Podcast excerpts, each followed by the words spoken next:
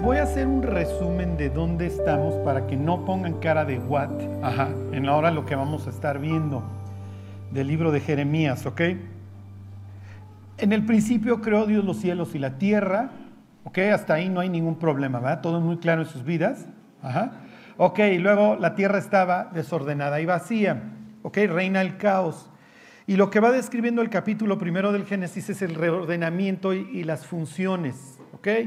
El sol, la luna, la, lumbrera mayor, la menor, eh, la hierba, luego los, bueno, los peces y las aves, todo este adorno en toda esta nueva creación. Y finalmente el sexto día el hombre, ¿ok?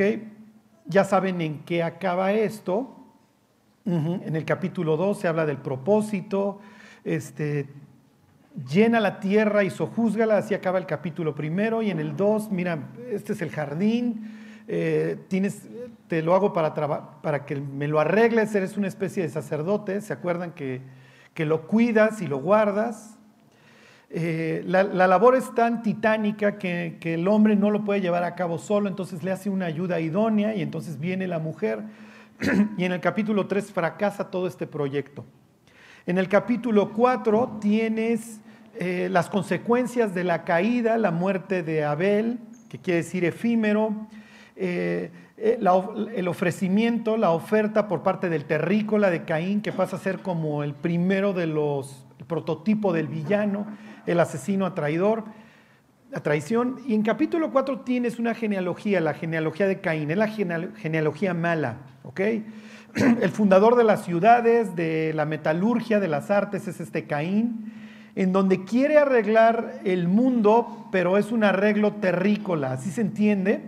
Es un arreglo que viene desde la tierra, no viene desde el cielo. Es una forma de me entretengo, hago algo, pero al margen de Dios, 100%. ¿Sí se entiende? Entonces todo esto es malévolo. En el capítulo 5 del Génesis tienes la genealogía buena, tienes la genealogía de Set, el sustituto, y entonces tienes a todos estos hombres de Dios, a Jared, a Matusalén, a Noé, a Enoch, etcétera, etcétera. La genealogía buena, la que espera en Dios. ¿Sí se entiende? La que va a revertir el caos. Capítulo 6, esto se pone bastante extraño, estos capítulos que le gustarían a Jaime Maussan, viendo los hijos de Dios, que las hijas de los hombres eran hermosas, tomaron para sí a las mujeres y procrearon con ellas y, había en aquellos días gigantes, ¿ok? Entonces viene una, una grabación del mal porque intervienen los ángeles en la vida del ser humano y entonces viene el diluvio, Sobrevive una familia, dice la Biblia que por esta fe, por esta confianza en Dios, Noé condena el mundo, dice Noé siendo avisado de cosas que por, aún que por el momento no se veían, por la fe hizo el arca en que se salvase su, él y su casa.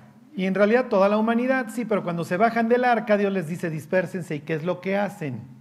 Se van al oriente y hacen nuevamente una ciudad. Y en la ciudad una torre cuya cúspide llega hasta el cielo. La idea es nos vamos a ir a vengar de Dios. Esto es lo que dice la Biblia. Acuérdense, no soy grifo, no fumo mota, pero les voy contando esta historia para que vean ¿Por qué tú llegas el viernes y le dices a la persona en la oficina, en la oficina lee la Biblia? Y si la persona arranca por el Génesis, el lunes no te habla. Así me explico porque te veo como un enfermo mental. Mira el libro que me mandaste a leer. Ajá. Y en el capítulo 12 del Génesis viene un pero, pero, pero Jehová había dicho a Abraham, vete de tu tierra y de tu parentela a la tierra que yo te mostraré. Entonces, una vez que la humanidad hace esta ciudad para vengarse de Dios, se reúnen y obviamente el autor bíblico pues quiere que tú regreses al fundador de las ciudades, que es Caín, y el, el maligno por excelencia, ahora te presenta al que sigue, que también se dedica a hacer ciudades, entre ellas Babilonia, que se llama Nimrod, que quiere decir rebelde. Cuando ustedes vean un hombre malandrín y ciudades, ¿ok? Entonces ahí está actuando alguien en contra de Dios. Piensen en el Apocalipsis, llegas al final de la historia, si la vas leyendo, ¿y qué dice? Y las ciudades de las naciones cayeron. ¿Qué está diciendo Dios? Toda esta estructura que se levantó por los malignos, la remuevo y traigo una ciudad. Dios, no, no que no te gustaban las ciudades, sí, pero esta viene del cielo. Vi descender la nueva Jerusalén, la ciudad de Dios, pero esta desciende del cielo, no es como Caín que ofrece las cosas de la tierra. No es, no, no, no es el mundanismo en sí, la exaltación de lo mundano. Hasta aquí ya los perdí o siguen en la historia. Ok, ahí siguen. Entonces Dios llama a Abraham porque se le pudrió el caldo, la humanidad se reunió para hacer el mal y para vengarse de él y ve fe en un hombre. Entonces cuando se habla de la fe, dice la Biblia, por la fe Abraham siendo llamado obedeció para salir, para recibir la ciudad que había de recibir como herencia. Y dice, y habitó como extranjero en la tierra prometida como en tierra ajena, morando en tiendas con Isaac y Jacob, herederos de la misma promesa. Y ahí tiene el nombre de fe. Y su esposa tiene la misma característica, tiene fe. Por la fe, la misma Sara dice, siendo ya vieja, concibió, recibió fuerzas para concebir y dio, los, y dio a luz aún fuera del tiempo de la edad. Entonces, esta familia que llama tiene dos características. Tiene fe, pero son estériles, pero por la fe basta. Y dice la Biblia, y de uno y de ese ya casi muertos salieron como las estrellas del firmamento en multitud. Aquí estamos. Aquí estamos los descendientes espirituales de Abraham. Si estuviera hoy aquí Pablo diría, ustedes excepto Gina, no son mis paisanos, pero ustedes también son descendientes de Abraham. ¿Por qué? Porque dice, si vosotros sois de Cristo, descendientes de Abraham sois y herederos, según la promesa de que en Abraham iban a ser benditas todas las naciones. Ok, ya, Dios empieza a hacer su, su familia, este pueblo ejemplar a través de Abraham. ¿Qué sucede? Viene una hambruna y su pueblo va a acabar en Egipto. Y el libro del Éxodo arranca diciendo que Israel hizo dos cosas en Egipto. Fructificó y se multiplicó. ¡Wow! ¿Se acuerdan? Eso inmediatamente nos hace pensar en el Génesis. Fructificad y multiplicaos. Y entonces viene otro villano, que es Faraón. Y cuando el pueblo de Dios está fructificando y multiplicándose, el Faraón tiene que impedirlo. Y entonces hace un decreto por el cual hay que masacrar a los israelitas. Sí se entiende, ahora ya entienden cómo el diablo intenta frenar el crecimiento de los creyentes en su vida y en su comunidad como iglesia, y entonces viene la masacre. Ok, sí, pero Israel, mientras más lo presionan, porque parece mentira, pero así es, los problemas nos llevan a buscar a Dios, mientras más lo presionan, más crece y más se multiplica y más fructifica. ¿Qué acaba sucediendo? Que Israel sale de su tierra a la tierra prometida. ¿Ok? Y bueno, pues a la hora de conquistarla, capítulo 13 del libro de números, se rajan porque vuelven a encontrar estos descendientes de ángeles y mujeres, entonces no quieren entrar, vagan 40 años y finalmente logran entrar, conquistan la tierra prometida, pero ya conocen el resto de la historia. Israel va a entrar a su tierra y se va a pudrir Lejos de buscar al Dios que les quitó el yugo de hierro, se van a ir a poner el yugo de otros dioses. Y Dios preguntando, ¿qué te falta conmigo?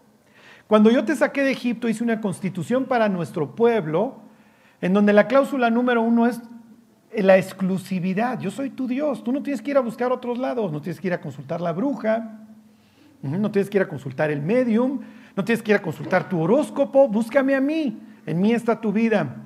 ¿Ok? Pero los israelitas empiezan a buscar a los dioses ajenos, eso lo iremos viendo los siguientes domingos, ¿ok? Toda esta idolatría, además iba asociada con una vida inmoral, era bastante horrible lo que hacían los israelitas, y de tiempo en tiempo se levantaban locos a los que ellos llamaban profetas, que le pedían o le exigían o exhortaban, o como le quieran llamar al pueblo, a que regresara a este pacto de exclusividad con Dios. A veces hacían caso, a veces no. Pero junto con los profetas verdaderos van surgiendo los falsos, y es lo que ahora vamos a ver. Y el libro de Jeremías denuncia a estos falsos profetas. ¿Por qué abundan los falsos profetas? Porque nos gusta escuchar un mensaje agradable. Ok, finalmente los israelitas pierden más de la mitad de su territorio, pierden todo el norte, abajo se va a quedar dos tribus, la de Benjamín y la de Judá, que van a estar bajo la bota pues hasta este punto más menos Asiria, pero ¿qué creen? Toda esta región, toda esta región la van a estar dominando los asirios, pero los asirios están decayendo. Y los egipcios van a salir a luchar a favor de una nueva, eh, ¿cómo les diré? De un nuevo imperio que está surgiendo que se llaman los babilonios. A los egipcios de aquí les a los egipcios aquí les había ido como en feria con los asirios, no se llevaban. Pero ahora que está surgiendo Babilonia, los babilonios estarían aquí en el sur y los asirios se están refugiando hasta acá, hasta, hasta el norte, casualmente los egipcios salen en ayuda de los asirios, a quienes antes odiaban. ¿Por qué? Porque esto es un principio de la geopolítica. No hay aliados eternos, solo hay intereses eternos. ¿Sí se entiende?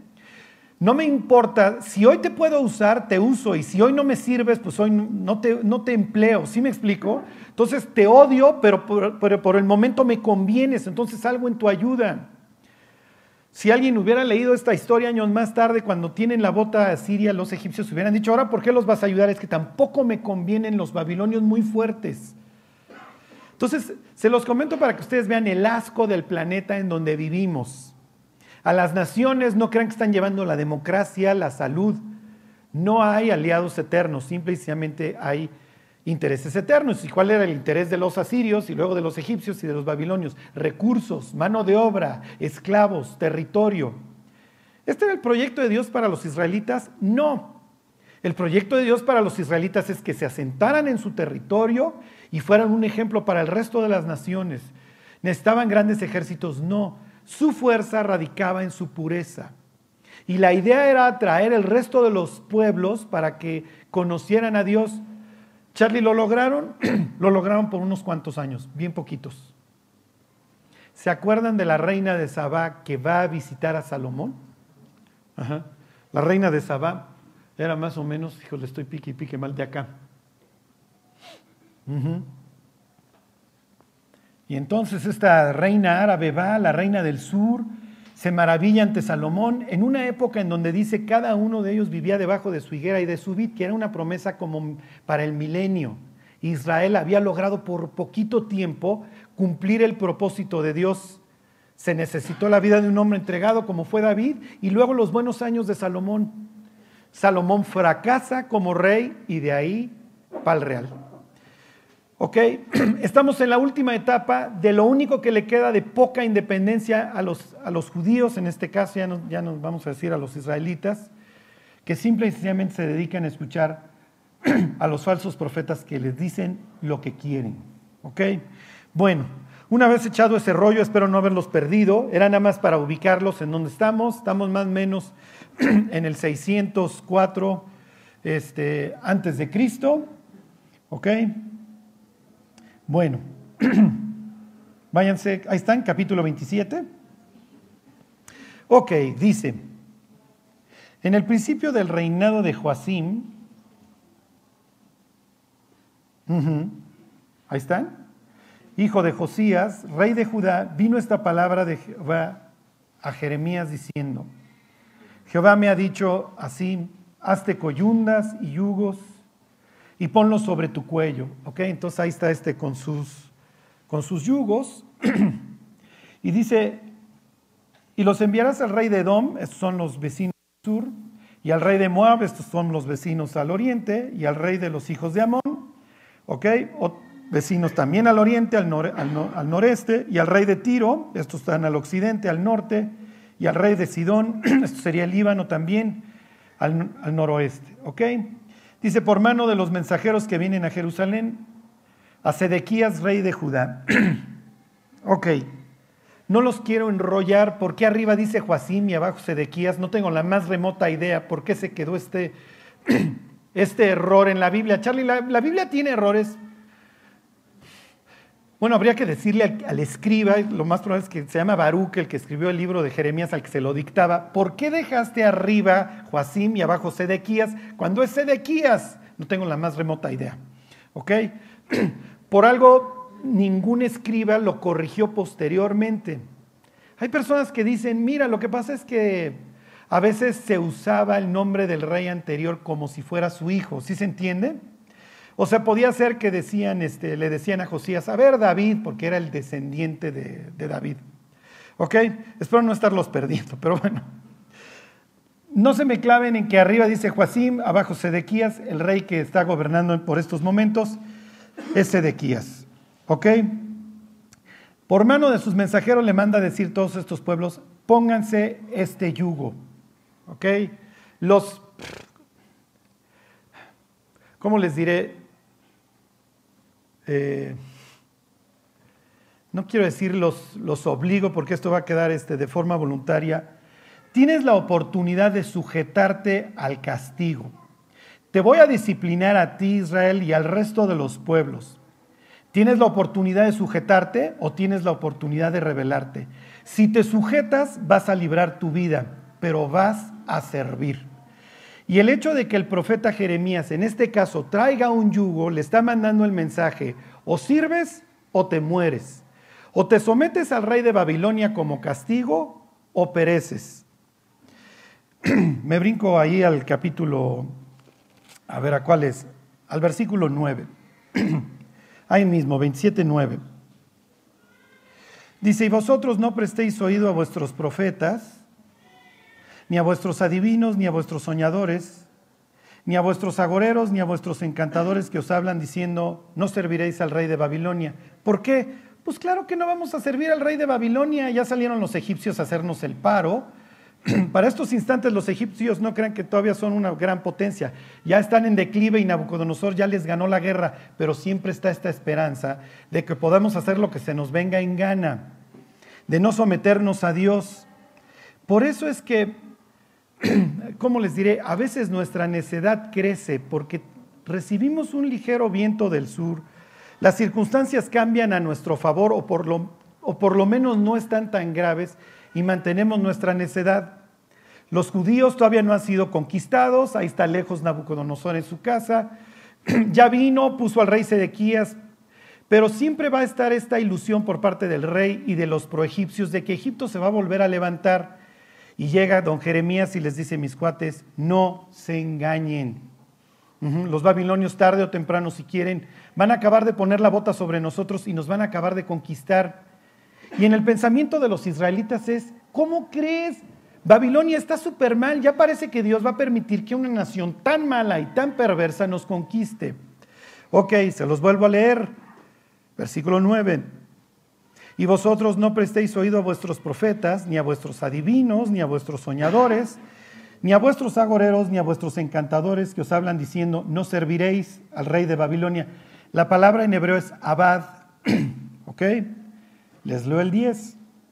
Porque ellos profetizan mentira para haceros alejar de vuestra tierra y para que yo os arroje y perezcáis. Y abad es la misma palabra, pero cambia una letra. Es como cazar y cazar. Entonces Dios aquí a través del profeta Jeremías está haciendo un juego de palabras. Si tú no sirves al rey de Babilonia, vas a perecer. Si tú no abad, abad, ¿sí se entiende? Y uno diría, bueno, Dios, ¿por qué no le, por qué no le dices a los israelitas, por qué no los obligas a que te sirvan a ti? Porque ya es demasiado tarde. Porque cuando tuvieron la oportunidad para servirme, cuando tuvieron la oportunidad para obedecerme, no lo hicieron. Y ahora ven ahí al profeta Jeremías con su yugo diciéndole, sirvan al rey de Babilonia. ¿Cómo crees? Si Babilonia simboliza lo peor en el mundo. A ver, váyanse capítulo 51 ahí mismo del, libro de Jeremías. Ay Dios, pero pues leemos en el libro de Génesis, ahí en el capítulo 11, que la... Y desde el 4, que a ti no te gustan las ciudades, que tienes esta política de juntos ni difuntos. Ajá. Y el primero que hizo ciudades fue Caín. Y después del diluvio, el primero en hacer ciudades fue Nimrod. Y dentro de las ciudades que fundó está Babilonia. Si tú has leído la Biblia de pasta a pasta, bueno, ya te encontraste capítulo 17 y 18 del libro de Apocalipsis, en donde habla pestes de Babilonia. Todo el tiempo va a estar tomando cosas de estos capítulos 50 y 51 de Jeremías. Pero bueno, les leo algunos de Jeremías para que ustedes tomen su cráneo y piensen, ¿cómo voy a llevar el yugo de Babilonia? Piensen, esto es lo que vio Jeremías hace, perdón, este Daniel cuando me lo deportaron, unos siete años antes de la escena que estamos viendo, y llegó y se impresionó. Para estos momentos, lo único que le queda a Jerusalén es su ciudad amurallada, una que otra ciudad chiquita, y párenle de contar, y de repente llega al imperio. El imperio no solamente ahora desde un punto de vista militar y económico, sino desde un punto de vista espiritual, ese siempre lo había sido. Y aquí había sucedido como con los griegos y los romanos, que si bien los romanos conquistaron militarmente a los griegos, espiritual, e ideológicamente los griegos conquistaron a los romanos. ¿Sí se entiende? Aquí era lo mismo. Los asirios gobernaban y tenían su bota sobre los babilonios. Sí, pero Babilonia espiritualmente era la que influía a los asirios. ¿Se acuerdan cuando en su tiempo vimos a Sennacherib? Sennacherib tiene la puntada de destruir Babilonia y entonces obviamente lo aborrecen y años más tarde sus hijos lo matan y no van a ver con tan malos ojos el asesinato de Sennacherib porque él había destruido Babilonia. Bueno, para estos instantes es otra vez así la super ciudad. ¿Ok? Sí, pero la super ciudad a la que Dios tiene puras malas referencias. Oye Dios, si quieres que se sometan a ellos, sí, se llama castigo. Y la Biblia dice que el castigo, que la disciplina en el creyente trae un fruto apacible de justicia los judíos en Babilonia no van a ser los mismos. Los judíos en Babilonia van a ser hombres ejemplares, sí, ya que tienen la guadaña encima. Charlie, ¿podemos vivir de forma distinta? Sí, podemos servir a Dios espontáneamente, sin necesidad del disciplinón, pero a veces lo necesitamos.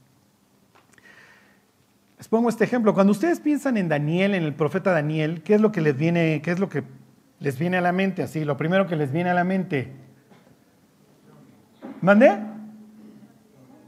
Los leones, exactamente. Daniel prefiere que lo arrojen a un foso de leones antes que dejar de orarle a Dios tres veces al día. Había un salmo, es el, el 55, que decía, tarde y mañana y a mediodía oraré y clamaré. Por eso es que Daniel oraba hacia Babilonia, perdón, este, a Jerusalén, estando en Babilonia, tres veces al día y entonces le dicen, si sigues orando a ese Dios te van a echar en un foso de leones, me vale.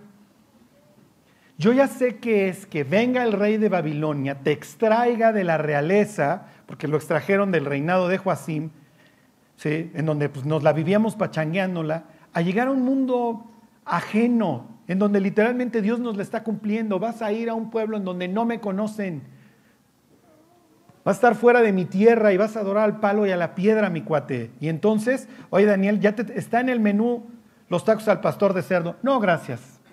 Oye, te mandaron pulque. No, gracias. Ajá, te mandaron tequila. No, gracias. ¿Por qué? Pues te la vivías chupando. Antes sí, pero ya no, porque sé lo que es llegar con un garfio desnudo a un pueblo ajeno. ¿Sí se entiende? Ok, y aquí es a donde te vas a tener que someter. Te vas a tener que someter ahora a lo peor, porque no quisiste mantener una tierra pura, no quisiste mantener una familia pura, un hogar puro. Y entonces todo lo que tenías hoy lo ves perdido. Bueno, para que se ubiquen más o menos cómo ve Dios espiritualmente a Babilonia. Ahí está en capítulo 51. Les leo cuatro versículos de este, de este 51. El 6. Fíjense, dice, huid en medio de Babilonia y librad cada uno su vida, para que no perezcáis a causa de su maldad, porque el tiempo es de venganza de Jehová, le dará su pago. Eventualmente, eso lo veremos, después de pasados 70 años del exilio, de que los israelitas sufrieran la disciplina, Dios les dice, salte, porque los voy a destruir. Y así les fue, iban a venir luego los persas, y realmente no crean que hicieron una gran masacre, pero eventualmente Babilonia sería destruida. Ok, pero en lo que me quiero centrar es en que Dios ve, se los vuelvo a leer, huid en medio de Babilonia y librad cada uno su vida para que no perezcáis a causa de su maldad. Si Dios ve una ciudad con malos ojos, es a Babilonia. Ok, versículo 9. Ahí están. Curamos a Babilonia y no ha sanado. Dejadla y vámonos cada uno a su tierra, porque ha llegado hasta el cielo su juicio y se ha alzado hasta las nubes. Número dos, esta maldad ha llegado hasta las narices de Dios. Que tan mala es Babilonia que Dios tenga que hacer una referencia. Porque, oye Charlie, seguramente había otras ciudades nefastas en el mundo. Sí, sí las había. Pero esta tiene tal maldad, es así como la princesa en los hechizos, como le llama otro pasaje. Y toda su espiritualidad y toda su religiosidad la adoptaron luego los persas, años más tarde los griegos, luego los romanos y hasta nuestros días. Ok, versículo 25. He aquí yo estoy contra ti, oh monte destruidor, dice Jehová, que destruiste toda la tierra, y extenderé mi mano contra ti, y te haré rodar las peñas, y te reduciré a monte quemado. Ok, en la Biblia los montes son un símbolo de poder. Dios vive en el monte de Sión. David dice en un salmo, alzaré mis ojos a los montes, como diciendo, voy a buscar en los gobernadores de este mundo. Y luego dice, ¿de dónde vendrá mi socorro? Mi socorro viene del Señor que hizo los cielos y la tierra. Así se entiende. Cuando la Biblia llama a Babilonia el monte destruidor, está hablando de una potencia que se ha dedicado a destruir el resto de los países. Ok, versículo 49. por, los por los muertos de Israel caerá Babilonia, como por Babilonia cayeron los muertos. Y fíjense, de toda la tierra. Y esta misma expresión la va a tomar el, el Apocalipsis en el versículo, en el capítulo 18, y va a decir que por Babilonia cayeron todos los mártires y todos los justos de la tierra. ¿Qué implica? Que Babilonia es una especie, ¿cómo les diré?, espiritualmente de transmisor de maldad que no tolera a Dios y en la medida que lo puede exterminar, todo lo que se parezca a Dios o hijo de Dios o que se esfuerza por buscar a Dios lo extermina. Versículo 53, aunque suba Babilonia hasta el cielo, y se fortifique en las alturas, de mí vendrán haya destruidores, dice Jehová. ¿Ok? Misma expresión se usa para la caída de Lucifer, que dijo que iba a poner su monte hasta el cielo y es derribado hasta la tierra. Bueno, ok, regresense ahora sí al libro de Jeremías, ahora al capítulo 28. ¿Ahí están? Bueno, 28.1. Aconteció en el mismo año, en el principio del reinado de Sedequías, o sea, estamos justo en la misma época del capítulo 27, rey de Judá, en el año cuarto, en el quinto mes, que Ananías, hijo de Azur, profeta que era de Gabaón, me habló en la casa de Jehová delante de los sacerdotes y de todo el pueblo, diciendo, así habló Jehová de los ejércitos, Dios de Israel, diciendo, quebranté el, yugo del rey de Babilonia, piensen creo que esto lo vimos la semana pasada, que, Jeremías trae ahí su yugo, porque está haciendo un testimonio, ahí lo trae de varios meses, este, o semanas ahí trae su yugo diciéndole, sirvan al rey de Babilonia. ¿Cómo crees Babilonia es lo peor? Bueno, pero no quisiste servir a Dios en su tiempo, entonces ahora sométete al castigo. Y ahorita vemos qué opina luego Jeremías en el libro de lamentaciones. Ok, entonces ahí está este y llega Ananías. Ananías quiere decir favorecido de Dios. Jeremías, el profeta, es del norte. Ok, Jeremías viene del norte de Jerusalén, él es de Anatot. Ok, y cerca de ahí está Gabaón. Y entonces viene como que su contraparte, ¿sí se entiende? Los dos terminan su nombre en Ias, o sea, de Ya.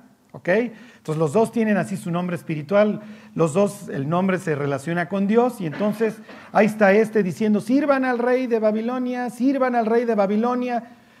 Y de repente llega este Ananías y dice, no sirvan al rey de Babilonia, de aquí a dos años voy a quebrar el yugo del rey de Babilonia. Y miren, esto lo leímos la semana pasada, pero lo que les quiero decir es que a veces los falsos profetas y las personas que escuchamos que nos dan por nuestro lado, hasta le echan cremita de Dios, como, no, yo no creo que sea la voluntad de Dios que tú tengas que aguantar tanto. ¿Sí, señoras, cuando se pelearon con el marido? O, señores, es que, mira, si tú sigues soportando eso, pues ¿qué van a aprender tus hijos? Y dice, tiene toda la razón. Va la chava con su mejor amiga y le dice, es que ahora sí, mi marido es un patán, mi marido es... ¿Tú crees que Dios quiera que soportes todo eso? Pobre alma, y entonces dices, sí es cierto, yo no creo que Dios quiera que soporte todo esto. Ok, váyanse tantito al libro anterior, al libro de Isaías. ok, capítulo 10, versículo 27. En la época de Isaías, el propio profeta hace una profecía muy similar, y aquí los voy a poner a pensar, a la que está haciendo este tal Ananías de que Dios va a romper el yugo del rey de Babilonia. En este caso todavía no eran los babilonios los que rifaban, todavía vivían bajo la bota asiria. Los asirios habían conquistado la parte norte de Israel. Y a los del sur, Isaías les profetiza esto. Fíjense, ahí están 10.27. Acontecerá en aquel tiempo que tu carga será quitada de tu hombro y su yugo de tu cerviz y el yugo se pudrirá a causa de la unción.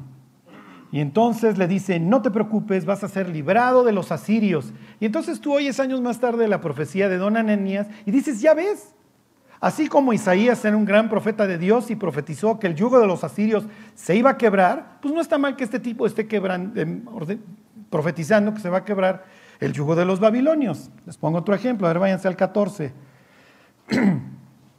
Ahí mismo en Isaías. Ahí están. 10.24, perdón, 14.24.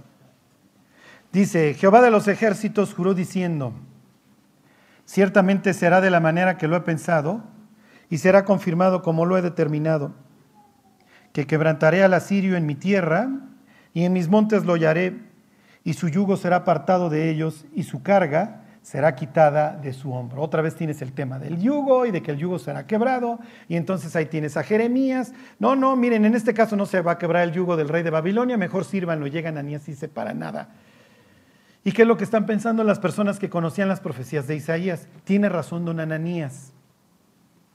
La verdad es bastante fácil irse en la finta y además esto suena como de parte de Dios. Y si en aquel entonces Dios nos libró de los asirios que eran gachos, pues ¿cómo no nos va a librar de los babilonios que son super gachos? ¿Cuál creen que es la diferencia? ¿Por qué en aquel entonces sí quebró Dios el yugo del ejército extranjero, en aquel entonces de los asirios, y en esta ocasión no va a quebrar el yugo de los babilonios?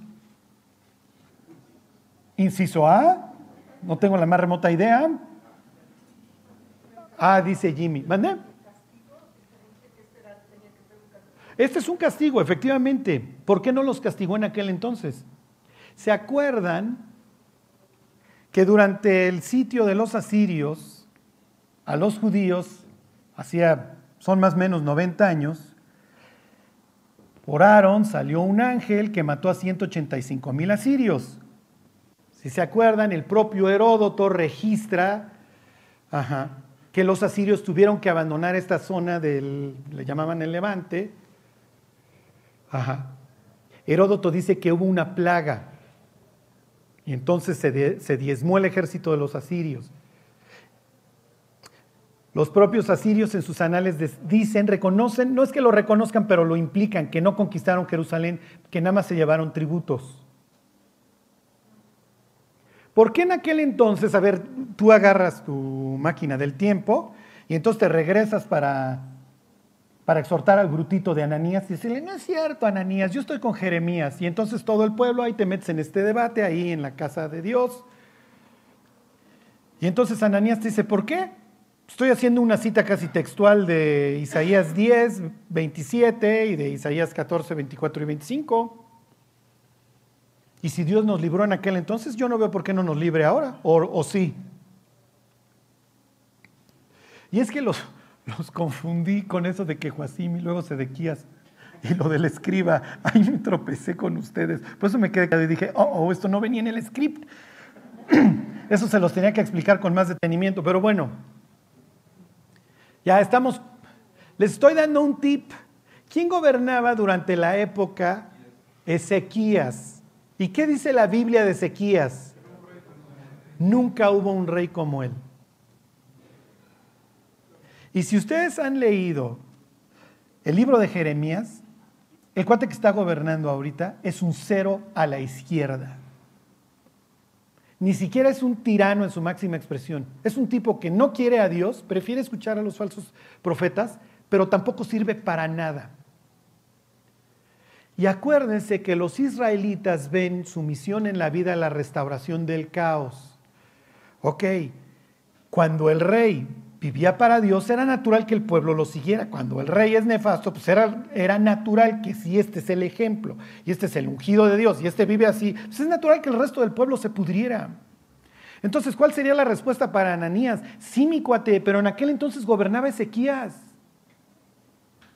En aquel entonces los israelitas vivieron su última época, bueno, su penúltima época de avivamiento.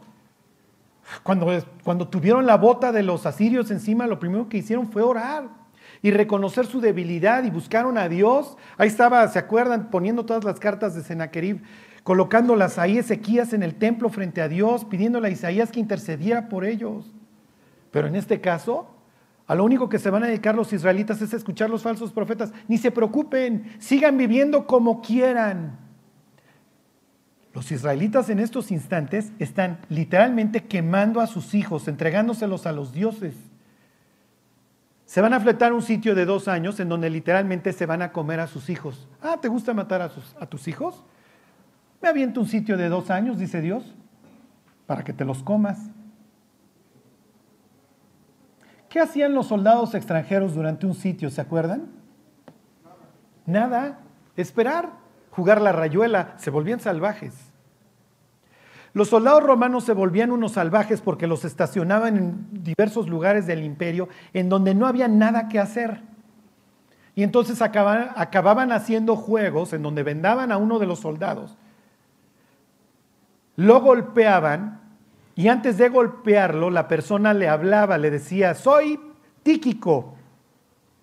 Y la idea era sí o no, que lo reconociera por su voz. Si no le atinaba, lo seguían golpeando.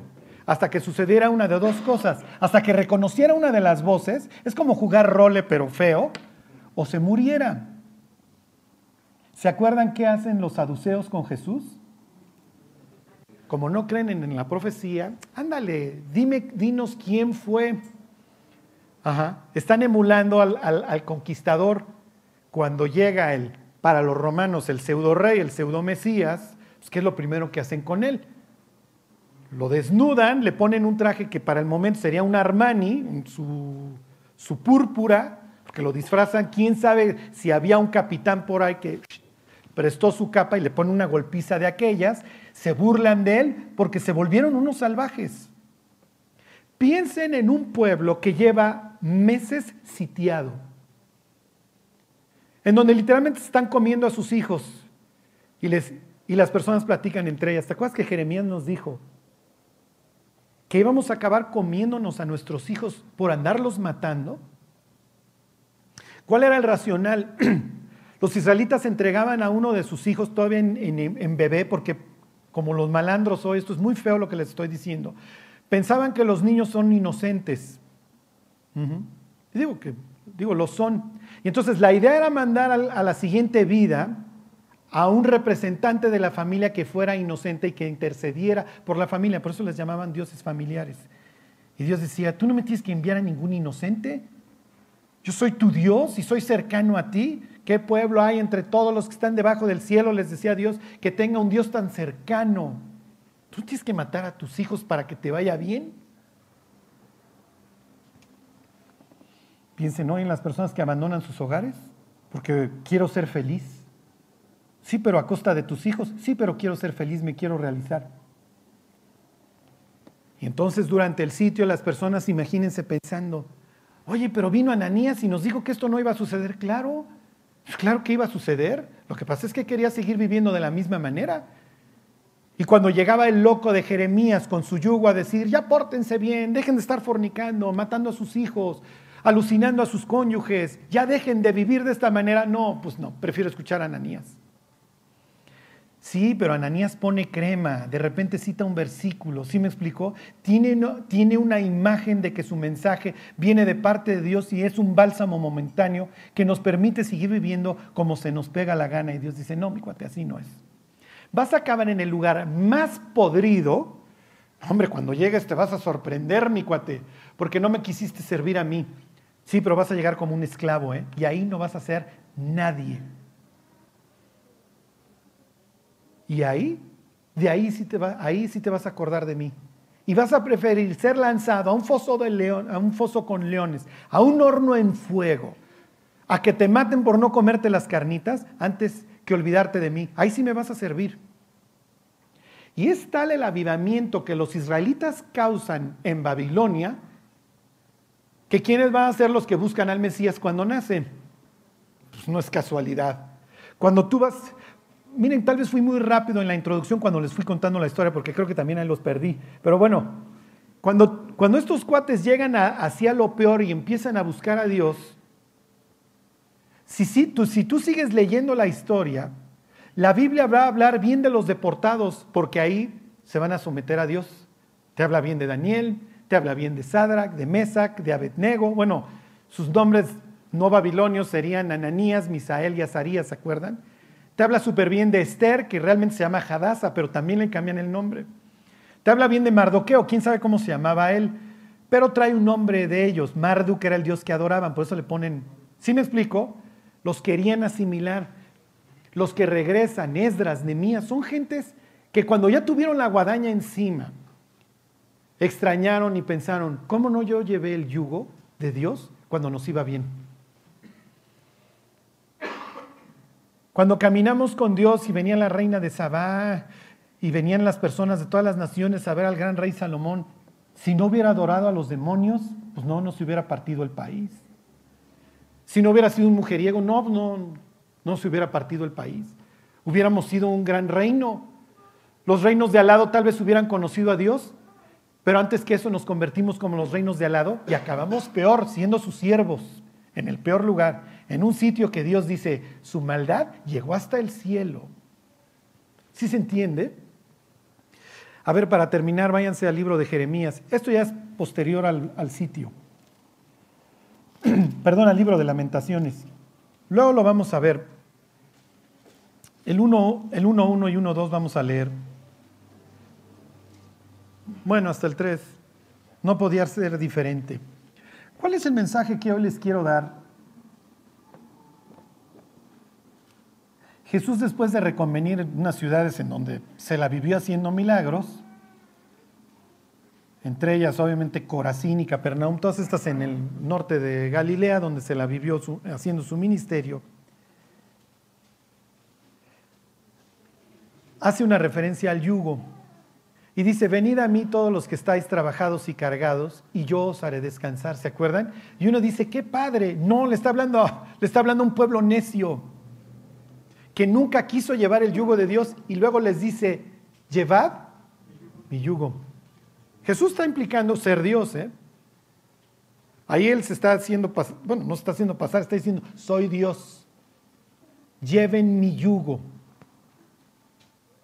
porque te estoy librando del yugo del rey de Babilonia, te estoy librando del yugo de hierro de Egipto. El yugo obviamente en la Biblia es un símbolo de sujeción, de servidumbre. Y Dios dice, vas a servir a alguien, ¿eh? O al diablo y a tu carne para tu corrupción, o a mí para justicia. Pero a alguien vas a servir.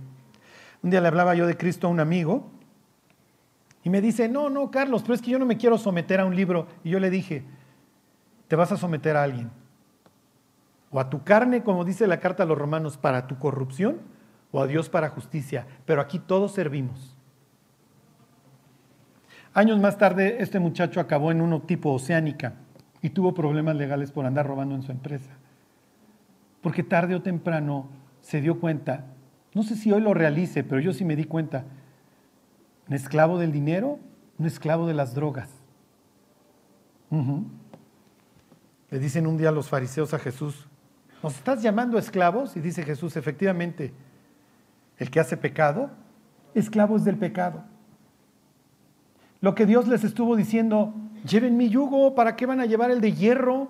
Mi yugo es fácil y ligera mi carga, pero nunca quisieron. Dice Jesús, llevad mi yugo sobre, sobre vosotros y aprended de mí, que soy manso y humilde de corazón. Y hace una cita del capítulo 6 de Jeremías, luego búsquenla y hallaréis descanso para vuestras almas. Jesús está trayendo todo el tiempo estas enseñanzas del libro de Jeremías a un pueblo que en aquel momento, bajo la bota romana, sigue siendo conquistado, ¿sí se entiende? Los pobres israelitas tenían que abrir, abrir, el periódico a ver quién los gobernaba, a ver ahora quién le pago el impuesto, a los babilonios, a los asirios, a los babilonios, a los persas, a los griegos, ya se pelearon entre los griegos, a los Seleucidas, a los Ptolomeos, a los romanos, ahora a nadie porque ya me dispersaron por todo el planeta. Fíjense, dice el 1.1, cómo ha quedado sola la ciudad populosa, la grande entre las naciones se ha vuelto como viuda, la señora de provincias ha sido hecha tributaria. Me brinco al 3. Judá ha ido en cautiverio a causa de la aflicción y de la dura servidumbre. Ella habitó entre las naciones y no halló descanso. Todos sus perseguidores la alcanzaron entre las estrechuras. Es natural que así arrancara un libro posterior al sitio. Ok, una vez que pasó el sitio, una vez que vino la destrucción, una vez que vino el arrase, ¿qué es lo que van a pensar los israelitas? Hijo, le hubiéramos hecho caso a Jeremías y no a Ananías, porque Ananías nos profetizó que no íbamos a llevar yugo, que hiciéramos lo que se nos pegara la gana. Me brinco al 3.25 y ahí terminamos. Dice, bueno es Jehová los que en él esperan, al alma que le busca. Es increíble, pero el autor de Lamentaciones está reconociendo algo obvio si lo hubiéramos buscado. Bueno es esperar en silencio la salvación del Señor. Bueno le es al hombre llevar el yugo desde su juventud. Que se siente solo y calle porque es Dios quien se lo impuso. Ponga su boca en el polvo por si aún hay esperanza. Dé la mejilla al que hiere y se ha colmado de afrentas si hubiéramos obedecido en su momento. Piensen en esas personas que conocen a Dios ya grandes y dicen, si tan solo lo hubiera conocido desde mi juventud. Bueno le es al hombre llevar el yugo, caminar con Cristo. Dice Jesús, llevad mi yugo, ponte aquí a mi lado, mi cuate. Mi yugo no te va a deformar tu cuello, no te va a sacar joroba, no te voy a destruir. Mi yugo es fácil y ligera mi carga. Pero si quieres, puedes llevar un yugo de hierro. ¿eh? Va a venir el rey de Babilonia y te lo va a poner en... y ahí sí vas a sufrir. Y cuando pase el tiempo vas a voltear y vas a decir, ojalá lo hubiera yo llevado desde joven. Versículo 31, y esto obviamente va a hablar ya de la esperanza de los israelitas después de la tormenta, porque el Señor no desecha para siempre. Antes se aflige, también se compadece según la multitud de sus misericordias, porque no aflige ni entristece voluntariamente a los hijos de los hombres.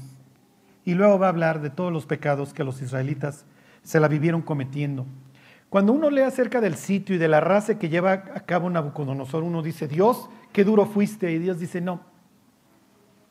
Si tú hubieras visto cómo vivía mi pueblo, lo que hacían, hubieras dicho, Dios, pues fue a la medida de sus pecados. Cuando veas las barbas de tu vecino cortar, pon las tuyas a remojar. Me encanta esta historia porque pienso que para muchos de nosotros es como un aviso Camina conmigo, búscame. Deja de buscar en el mundo lo que no vas a encontrar. Deja de caminar y convertirte en el mundo, camina conmigo. Yo soy tu fuerza, yo soy tu escudo y tu galardón será en sobremanera grande. Tienes esta opción hoy, ponerte mi yugo, someterte y decir, Dios, ya no la voy a armar de jamón. Y miren, les hago este último comentario. Los israelitas tienen tal avivamiento en Babilonia, ya que se los llevó el tren, que los babilonios, luego los Beatles, ¿se acuerdan? Salmo 137, in the rivers of Babylon. Los mismos babilonios les van a decir, cántanos tus himnos. Ándale, aviéntate una de tus rolas. Y ellos dicen, no, mira ahí, junto a los sauces, colgué mis arpas, pero yo no voy a cantar en tierra extraña. Aquí gobierna Marduk, yo me quiero regresar a mi tierra donde gobierna Jehová en el capítulo 9 del libro de Daniel, ahí se pone Daniel a buscar en el libro de Jeremías cuántos años iban a estar ahí, porque obviamente quiere regresar a cantar sus salmos, ya no en Babilonia, sino en su tierra.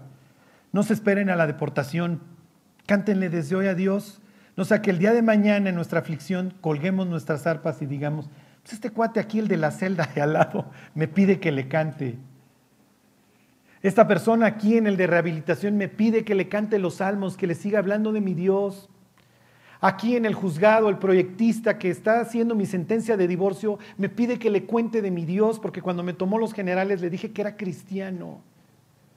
Que no haya que esperar a la desgracia, a la disciplina de Dios para cantarle. Que desde hoy sometamos nuestro, nuestro cuello a Dios, lo busquemos, lo sirvamos y podamos vivir quieta y reposadamente. Bueno, pues vamos a orar y cantamos. Dios te queremos dar gracias por, por estas amonestaciones que tú pones delante de nuestro camino. Te damos gracias, Dios, por la vida de este profeta fiel. Llévanos a ser como Él, Dios. Que no reduzcamos tu mensaje, Dios, sino que seamos fieles a Él. Te damos gracias, Dios, porque algún día te cruzaste en nuestra vida y nos diste una vida diferente que no la desperdiciemos, Señor. Te lo pedimos por Jesús. Amén.